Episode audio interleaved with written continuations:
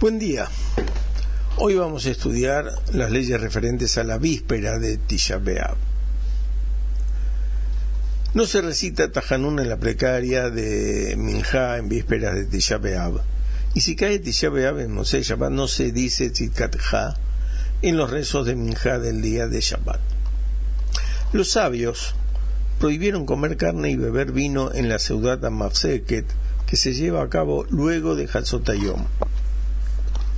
Y se acostumbra también a no beber cerveza ni otras bebidas alcohólicas, pero sí se permite tomar agua y otras bebidas livianas en la ciudad Mafseket. Asimismo, los sabios prohibieron comer dos comidas en Seudat Mafseket. Veamos los detalles de esta prohibición. Presta atención. Incluso sobre algo que se come crudo, si se cocina se considera una comida y no se permite comerlo con otro agregado en la seudata maseket. Entonces, si cocinó una verdura, como ser una zanahoria o cualquier otra verdura en crudo, se considera tal verdura como una comida y no se permite comerla con otra comida en la seudata maseket. De todos modos, solamente se prohíbe comer dos comidas cuando se trata de cosas que no es usual cocinarlas en una misma olla durante el resto del año. Pero aquellas cosas que la forma habitual en que se cocinan es en una olla, se consideran como una sola comida.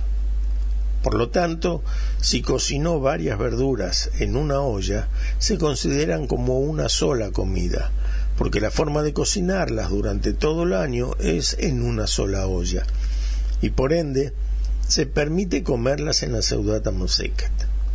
Asimismo, en aquellos lugares en los que se acostumbra a comer en el resto del año verduras rellenas con harina o arroz, como ser zapallitos rellenos, ají relleno, se consideran la verdura junto con su contenido como una sola comida y se permite comer en ellas en la Seudat Seket.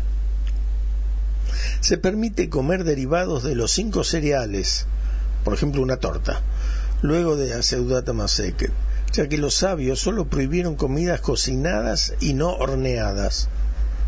Por ende, se puede comer pan en la Seudat Seket aparte de la única comida que elija comer. Se permite comer varias frutas o verduras sin cocción, pero frutas o verduras al escabeche se consideran como cocidas, por lo tanto no se comen en la Seudat Seket como agregado a la única comida alimentos como aceitunas o pepinos al escabeche. De la misma forma, el ahumado se considera como cocción para este tema. Respecto al queso se aplica la misma norma que a una fruta cruda y no se cuenta como comida a menos que se haya cocinado, freído o procesado, como por ejemplo para pizza. Por lo tanto, se permite comer varias clases de quesos en la Seudata Mafseket y asimismo se permite comer queso y manteca en esa misma ciudad. Es costumbre sentarse en el piso en el Saudat Mafseket y es bueno cuidarse de no sentarse sobre el piso directamente, sino sobre una alfombra, frazada o ropa. Y no es necesario quitarse los zapatos en Saudat Mafseket. No se deben sentar tres personas a comer juntas en la Saudat Mafseket para que no tengan obligación de hacer, de hacer zimun. Que cada uno se siente en un lugar diferente e incluso que se hayan sentado tres personas y hayan comido juntas en la Saudata Moseket, que no digan Zimun, sino que bendiga a cada uno por separado, sin Zimun. Si cae Tisha en día domingo, se puede comer carne y beber vino y comer otras dos comidas en la Saudata Moseket, que se come en Shabbat luego de Hatzot Yom. E incluso que caiga Tisha en Shabbat, y se pase para domingo. Se come carne, se, come, se toma vino y se llena la mesa, incluso en la ciudad Mafseket. Todo tiempo que está permitido comer y beber, se permite lavarse y untarse.